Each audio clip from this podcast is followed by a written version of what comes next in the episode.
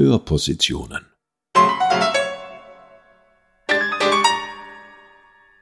Eine Kooperation von Musiksammlung der Tiroler Landesmuseen, Norfelhaus in Telfs, Museum im Ballhaus in Imst und Gemeindemuseum Absam. Postmax 1520 Teil 2 oder Systemkonflikt vor 500 Jahren. Die Zeitgenossen, städtische wie klösterliche Chronisten, Adelige wie geistliche Herren, sie alle bezeichneten die Ereignisse von 1525 als puren Krieg als Bauernkrieg. Sie formulierten damit aber nur die Außenansicht dieser Revolution, deren Bild in der Tat von bäuerlichen Haufen geprägt wurde. Ob der Begriff Bauernkrieg jedoch alle diejenigen, die sich vor 500 Jahren gegen zahlreiche Formen der Herrschaft aufzulehnen beginnen, zutreffend definiert, muss bezweifelt werden. Zu vielfältig ist damals auch in Tirol der Aufstand breiter Teile der Gesellschaft gegen Justiz, Glaubenspraxis, Besitzverhältnisse, Jagdwesen, um nur einige der zahlreichen Konfliktfelder zu nennen. Diese Revolution als Bauernkrieg zu buchstabieren, war zwar weit verbreitet, aber nicht allgemein verbindlich. Die Aufständischen selbst verstanden 1525 ihre bereits seit Jahren schwelende Empörung nicht als eine solche allein der Bauern.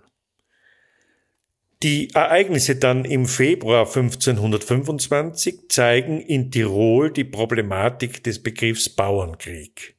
Sind es doch Bauern, Bürger und Knappen, deren gemeinsames Anliegen deutlich hervortritt.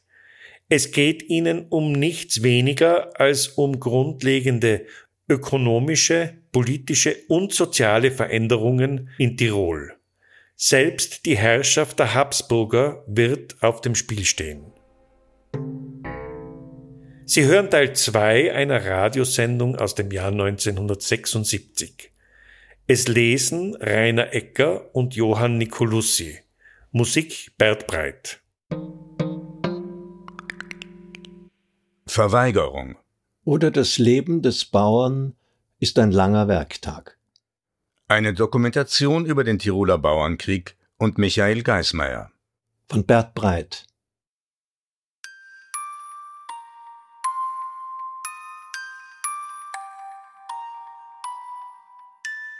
Schwarz in Nordtirol, 15. Februar 1525. Die Bergknappen streiken wegen der hohen Preise und wegen des Wuchers, den die Handelsgesellschaften treiben. Die Knappen ziehen bewaffnet gegen Innsbruck. Sie kommen bis Hall. Ferdinand tritt mit seinem Rat den Knappen auf freiem Felde entgegen. Die Forderung der Knappen sind mehr Freizeit, die Absetzung ungerechter Beamter, mehr Rechte und Standesprivilegien. Ferdinand beruhigt die Knappen durch Zugeständnisse und gewährt ihnen einen Ausschuss aus ehrbaren Leuten als Beobachter zum nächsten Landtag zu schicken. Kommentar eines klugen aufständischen Bauern Ferdinand hat nur Angst, die Knappen könnten mit uns gemeinsame Sache machen, wenn wir mal zuschlagen. Drum verspricht er ihnen allerhand. Gegend um Sterzing und Brixen, Anfang 1525. Räuberbanden, Bettler, Hausierer, arbeitslose Knappen und Dienstboten, wild herumziehende Söldner und desertierte Kriegsknechte machen die Straßen unsicher. Waldbrände, angeblich von Absagern gelegt, versetzen die Bevölkerung in Schrecken. Fremdes Volk, das von Süddeutschland her nach Tirol hereinkam, bringt gute Nachricht. Die deutschen Bauern sind siegreich gegen ihre Herren. Überall, in Sachsen, Thüringen, im Allgäu, im Schwarzwald geht's der Obrigkeit an den Kragen. Die Nachrichten eilen von Mund zu Mund. In allen Tälern spricht das einfache Volk von den Erfolgen der deutschen Bauern.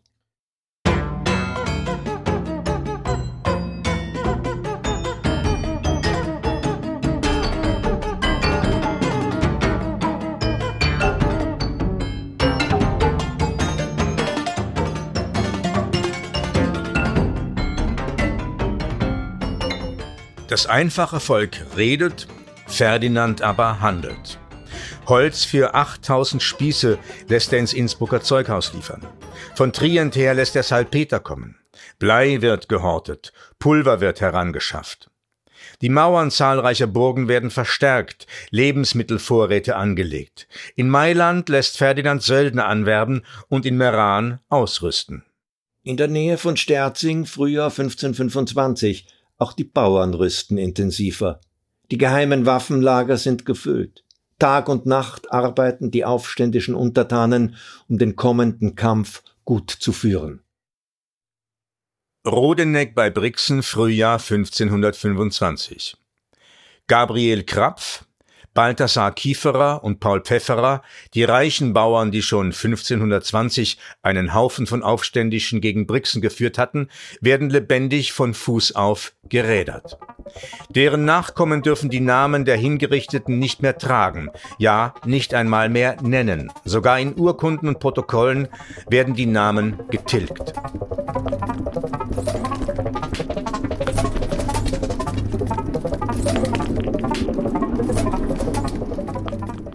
In jenem Teil Tirols, in dem sich die sozialen Gegensätze zwischen Pofel und Ehrbarkeit, zwischen den Armen, den Reichen und der Obrigkeit am meisten verschärft haben. Im Süden Tirols also, in der Umgegend von Brixen und Meran, beginnt der Tiroler Bauernkrieg.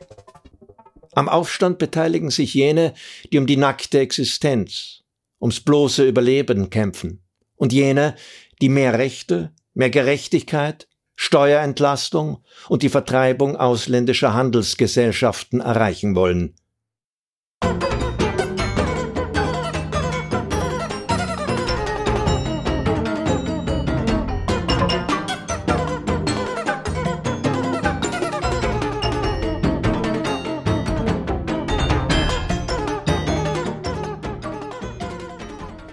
Brixen auf dem Marktplatz 9. Mai 1525. Die Bauern aus der Umgebung, aus Feldturns, Neustift, Tschötsch, Milland rotten sich zusammen. Heute soll das Urteil gegen den Absager Peter Passler, das Enthaupten und Vierteilen vollstreckt werden. Lienhard Schnatterer aus St. Leonhard stellt den Bauern die Frage, wer ist bereit, Passler zu befreien? Es gibt keinen unter den Versammelten, der nicht mitmacht.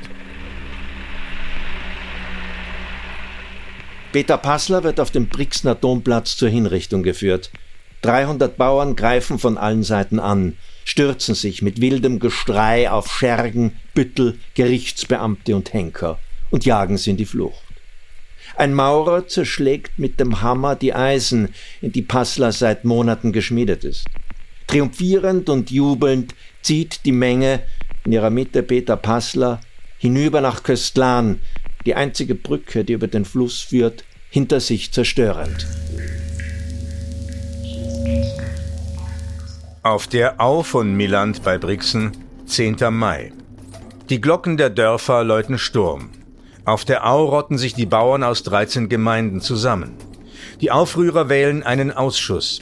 Die meisten stimmen für Kastner, Schnackerer und Freithofer, drei radikale, revolutionär gesinnte Bauern. Viele unzufriedene Bürger Brixens sympathisieren mit den Aufständischen. Auch sie wählen einen Ausschuss. Brixen. Am Abend stürmen die Bauern die Stadt. Die bischöflichen Beamten fliehen. Die Aufrührer plündern die Häuser, öffnen die Tore des bischöflichen Kerkers, befreien Prädikanten und gefangene Bauern. Wein fließt in Mengen, gespendet von schadenfrohen, rachelüsternen, ängstlichen Bürgern. Innsbruck. Der Bischof von Brixen, der sich rechtzeitig zurückgezogen hat, flieht außer Landes. Vor dem Kloster Neustift am 12. Mai 1525. Ein Heer von 5000 Bauern rottet sich vor dem Kloster zusammen. Ihre Forderungen im Namen der Untertanen lauten 5000 Gulden als Entschädigung für die vom Kloster jahrelang Ausgebeuteten. Georg Kirchmeier, Chronist, Amtmann und Richter von Neustift, verhandelt im Namen des Klosters mit den Bauern. Er versucht sie zu beruhigen und zu vertrösten. Die Geduld der Untertanen aber ist erschöpft. Die Menge stürmt das Kloster und holt sich, was zu holen ist. Lebensmittel für die Hungrigen, Wein aus den Kellern, das gehortete Silber, Gold, den Schatz aus der Kirche. Sie beschlagnahmen das Vieh und die Einrichtungsgegenstände. Geistliche, die sich versteckt haben, werden gezwungen, den Ordensregeln abzuschwören und sich das Haar über die Tonsur wachsen zu lassen.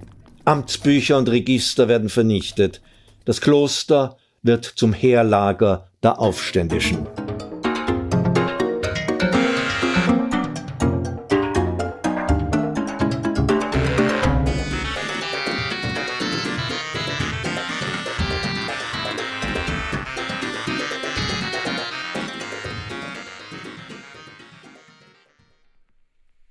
Kloster Neustift am 13. Mai 1525.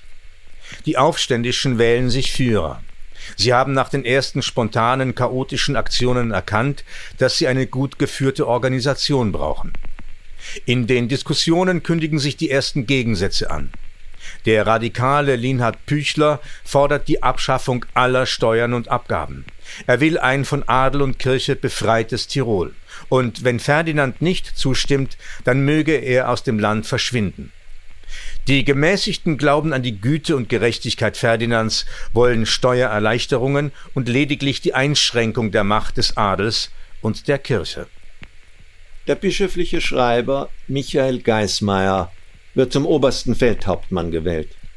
Die bisherigen Hauptleute bilden den Rat, dem Geismeier vorsteht. Überall im Land, in Bozen, Schlanders, Lengmoos, Trient, im Finchgau, im Burggrafenamt, im Val d'Inon und in vielen anderen Gegenden, Unruhen, Überfälle auf Klöster, Burgen, Pfarrhäuser. Die revolutionären Bauern vernichten vor allem die Urbarregister, in denen die Zinsen und Abgaben aufgeschrieben sind. In Bozen richtet sich der Zorn des Volkes auch gegen die Niederlassungen der Fugger. Bei den Geldverleihern werden Schuldscheine und alle Aufschreibungen über Zinslasten vernichtet.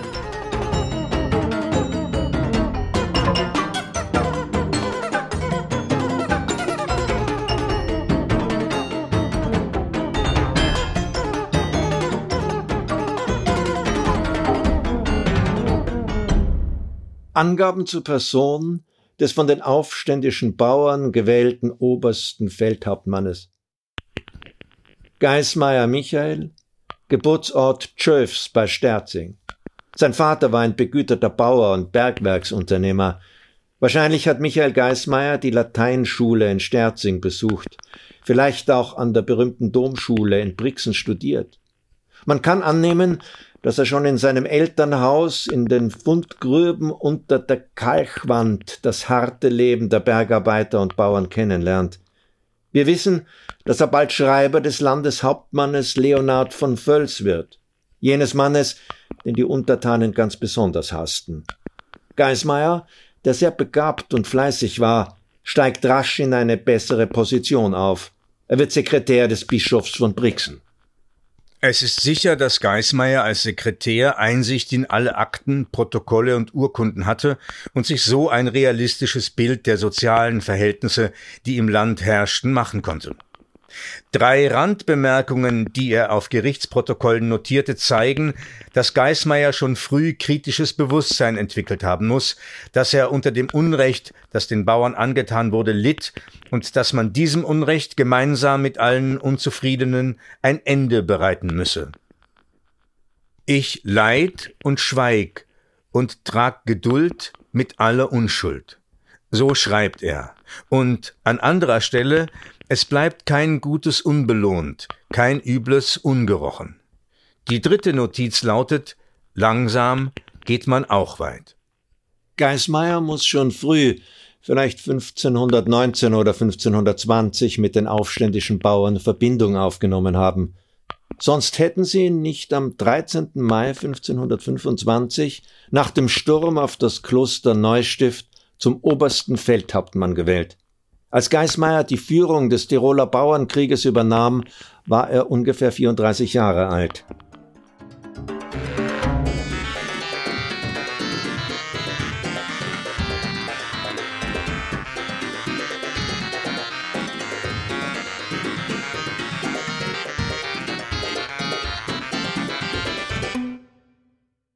Ferdinand, der Landesfürst, reagierte sehr rasch und taktisch äußerst klug auf die Unruhen im Süden.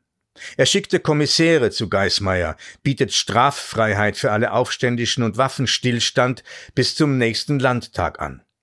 Die Kommissäre vergessen aber bei den Verhandlungen nicht zu erwähnen, dass Ferdinand Söldner ins Land gerufen habe, die auf dem Weg nach Vorderösterreich durch Tirol kämen. Außerdem seien die Allgäuer Bauern von den Grenzen bei Füssen abgezogen und hätten Ferdinand als obersten Schiedsherren bei ihrem Streit mit der bischöflichen Obrigkeit anerkannt. Wer aber fortfahre, Bewohner der Grafschaft anzufallen, der werde streng bestraft.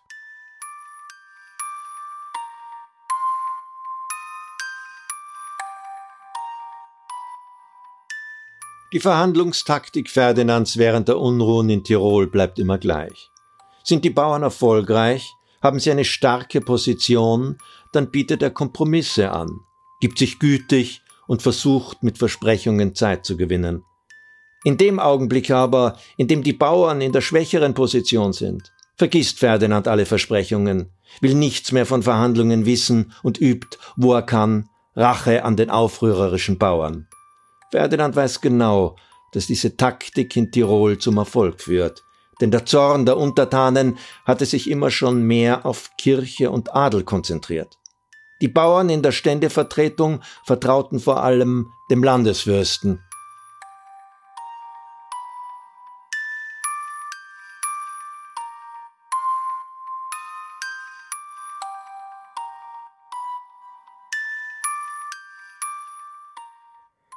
Am Sonntag, den 14. Mai 1525, vor dem Kloster Neustift. Geismeier bespricht mit den Aufständischen die Lage.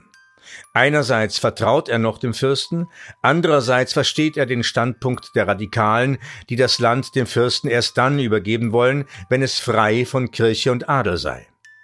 Das Ergebnis der Verhandlungen ist ein Kompromiss. Die Aufständischen erklären, dass sie zwar zum Landesfürsten stehen, dass sie aber gegen Kirche, Adel und die fürstlichen Beamten seien. Schloss Rodenegg, das dem Burghauptmann Brandiser, dem Mitglied der Abordnung Ferdinands gehört, wird belagert. Neustift am 18. Mai 1525.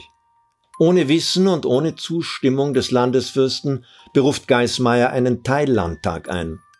Adel und Geistlichkeit nehmen nicht teil, dafür aber Gesandte Ferdinands. Sie schüren geschickt durch Drohungen und Versprechungen den Streit zwischen dem Pofel und der Ehrbarkeit, zwischen den radikalen Armen und den begüterten Bauern und vorsichtigen Bürgern. Die Bauernunruhen breiten sich von Tag zu Tag mehr aus. In Bozen konstituiert sich ein Revolutionsausschuss. Auch Bürger unterstützen anfangs die Aufständischen, distanzieren sich aber bald. Die Aufständischen haben es vor allem auf die Urbare, in denen die Zins- und Abgabeleistungen aufgeschrieben sind, abgesehen. Sie zerstören diese, wo sie ihrer habhaft werden können. In den Pfarrhäusern, in den Klöstern, in Amtssitzen, bei den Wucherern in der Stadt. Besonders hart sind die Kämpfe, die im Trentino ausbrechen.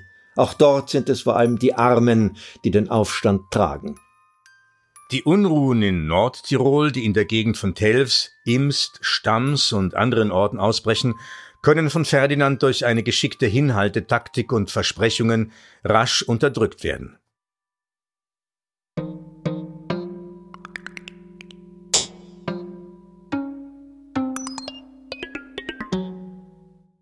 Am 15. Mai versammeln sich Bauernvertreter bei Meran und formulieren das erste Programm des Bauernkrieges.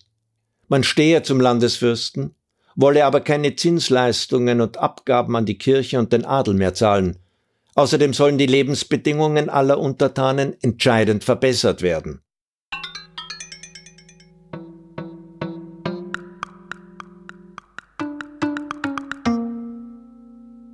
Geismeier hat mit seinem Rat die Brixner Hofburg besetzt. Er verhandelt ununterbrochen mit Abgesandten der Aufständischen aus allen Landesteilen und schafft eine straffe Organisation in den Bauernhaufen, um für die nächsten Kämpfe gerüstet zu sein. Der Waffenstillstand, den er am 18. Mai mit Ferdinand abgeschlossen hat, wird eingehalten. Die eroberten Schlösser und Klöster bleiben besetzt. Gabriel Salamanca, der verhasste Ratgeber des Landesfürsten, flieht heimlich aus Innsbruck. Ihm ist der Boden zu heiß. Er bleibt aber mit Ferdinand in Verbindung.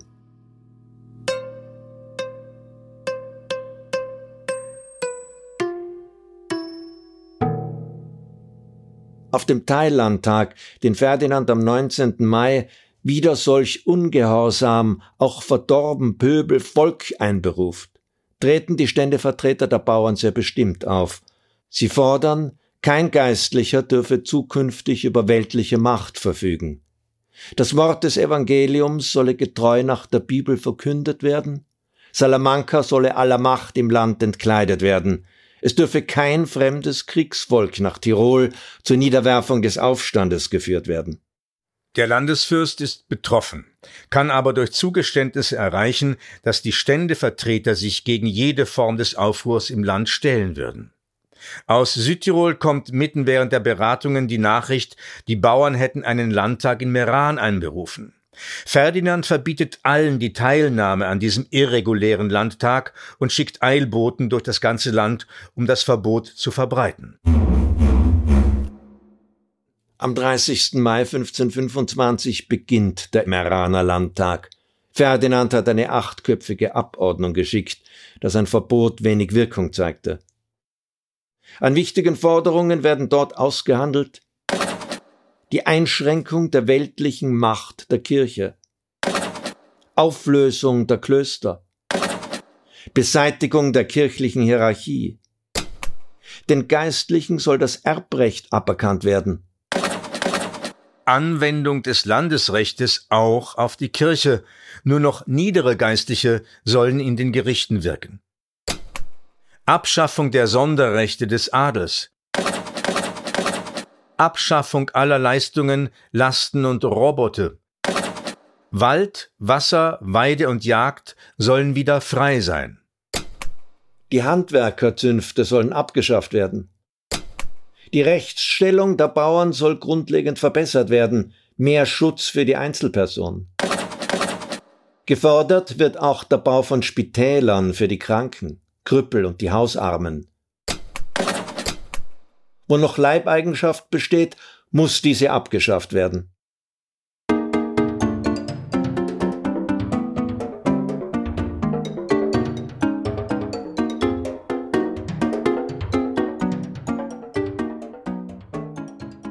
Sofort beruft der Landesfürst den großen Landtag in Innsbruck ein. Die Lage des Zentrums des Bauernaufstandes in Brixen ist immer noch höchst bedrohlich.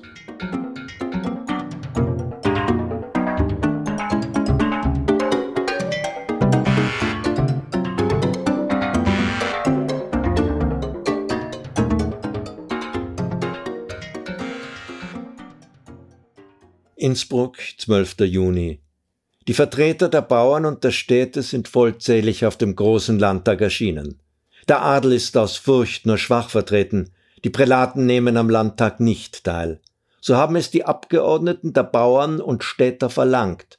Und so fordern sie, auch die Adeligen müssen als Schuldige an den Unruhen den Beratungen fernbleiben.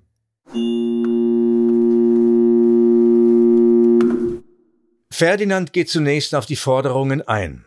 Als aber die Nachricht eintrifft, dass die deutschen Bauern vom Schwäbischen Bund bei Würzburg vernichtend geschlagen worden seien, tritt er den Forderungen der Bauern entschiedener entgegen. Ja, er schickt ein paar von ihnen nach Franken, damit sie sich selbst überzeugen können, wie furchtbar und grausam dort die Bauern bestraft worden waren. Selbstverständlich verhandelt der doppelzüngige Landesfürst heimlich mit den ausgeschlossenen Prälaten. Die führende Position der Bauern im Landtag wird nach kaum zwei Wochen entscheidend geschwächt. Sie müssen, auf Drängen Ferdinands, den Adel wieder zu den Beratungen zulassen. Die Bauernvertreter aus den Widerstandszentren Brixen und Trient sind die einzigen, die das Doppelspiel des Fürsten durchschauen und offen kritisieren.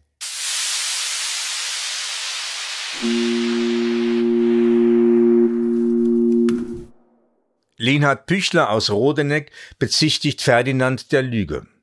Franz Klesser, der Delegierte der Gemeinde Pergine, stimmt ihm voll zu.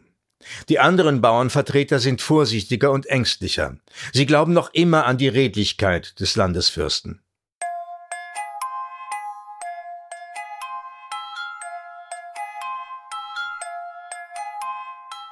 Der Druck auf die Delegierten der Städte und Gerichte verstärkt sich. Die in Innsbruck anwesenden Abgesandten des Schwäbischen Bundes, der bayerischen Herzöge und des Kaisers drohen ihnen offen. Die Macht der Feudalherren im Landtag nimmt wieder zu. Dennoch kommt es zur Formulierung der 96 Artikel. Am 27. Juni antwortet Ferdinand auf die Forderungen der Bauern und Städtevertreter. Er beruft sich wieder einmal auf seine Gubernatorrolle in Tirol und nimmt Adel und Kirche in Schutz.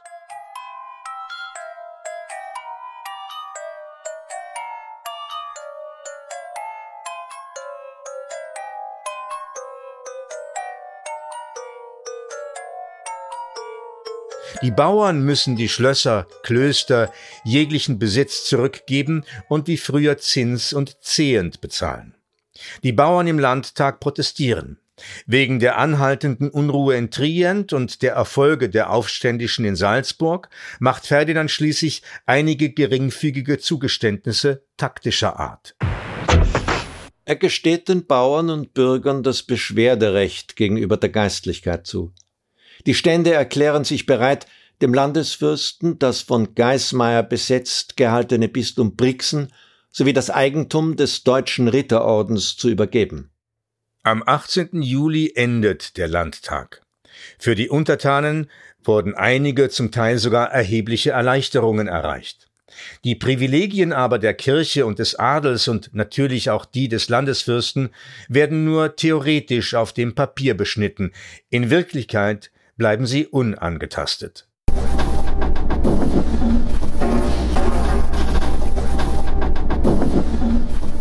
Die Unruhen im Land, vor allem in Südtirol, hören nicht auf. Viele Untertanen sind wütend, weil die Meraner Artikel nicht voll inhaltlich in Innsbruck durchgesetzt wurden. Geismeier übergibt ordnungsgemäß das Bistum Brixen, bereitet sich aber auf die nächsten Auseinandersetzungen mit der Obrigkeit vor. Ferdinand verletzt die Abmachungen, die er mit den Ständen auf dem Landtag getroffen hat, gröblich. Er übergibt dem Brixener Domkapitel sofort wieder die gesamte Verwaltung des bischöflichen Besitzes. Das ist Vertragsbruch, empören sich viele, verweigern den Treueeid auf den Landesfürsten, neue geheime Versammlungen werden organisiert.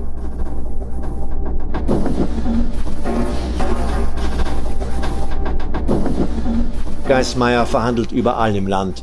Er möchte den Widerstandswillen all der Unzufriedenen koordinieren, diesmal aber ohne die Bürger, ohne die reichen Bauern. Auf Schloss Rodeneck, 11. August 1525. Burghauptmann Michael Brandisser übergibt Michael Geismeier einen Brief des Landesfürsten, die Einladung nach Innsbruck zu kommen und über die Gründe der Unzufriedenheit der Brixner Gemeinden zu berichten. Der Hofrat und der Ständeausschuss wollen die Beschwerde hören. Innsbruck, 25. August 1525. Geismeier trifft in Innsbruck ein und wird sofort verhaftet. Eifrig werden Anklagepunkte gegen ihn gesammelt. Wie erwartet, laufen viele Anzeigen ein. Sein Besitz wird eingezogen, sein Bruder verliert seinen Posten, der Familie lässt man bloß das Notwendigste zum Leben.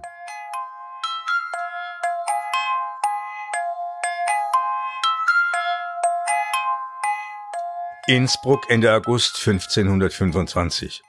Die Aufständischen sind ihres Feldhauptmannes beraubt. Ferdinand nützt die Situation und übt Rache. 2000 Söldner und Kommissäre des Fürsten reiten in den Süden, um die Aufrührer zu bestrafen. Trient, 30. und 31. August 1525. Sturm aufständischer Bauern auf Trient, der aber abgeschlagen wird. Ivano im Süden, August 1525.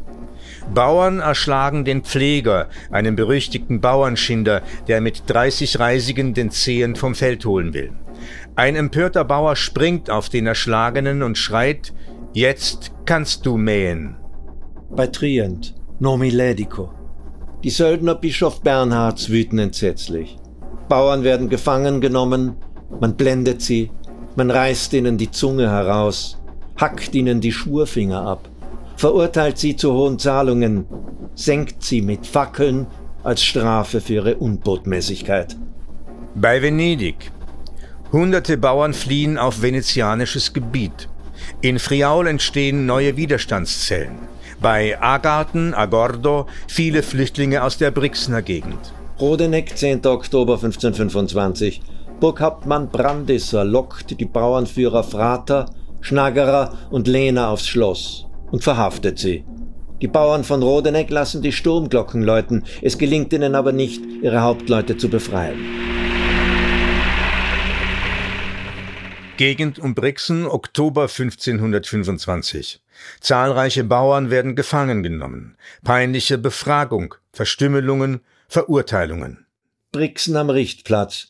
Die Bauernführer Frater, Schnaggerer und Lehner sowie viele andere Aufständische werden hingerichtet. Innsbruck im Herbst 1525. Salamanca ist wieder am Werk. Ferdinand verhilft dem deutschen Ritterorden wieder zu seinem Besitz. Die Prälaten haben an Macht gewonnen, sie nehmen wieder ungeschoren an Beratungen teil. Innsbruck, 7. Oktober 1525. Dem Feldhauptmann Michael Geismeier gelingt die Flucht aus dem Innsbrucker Gefängnis. Die Aufregung der Regierung ist überaus groß. In Sterzing werden Geismeiers Familienangehörige verhaftet und verhört, aber das Versteck des Bauernführers gibt niemand preis. Bei Brixen zu Weihnachten 1525. In den Schenken Spione und Häscher, die zechende Bauern aushorchen, um die Schlupfwinkel der Rebellen zu erfahren. Antolz im Pustertal zu Weihnachten 1525. Der Absager Peter Passler, der aus dem venezianischen Gebiet heimlich ins Land kam, feiert mit seiner Familie und Freunden Weihnachten.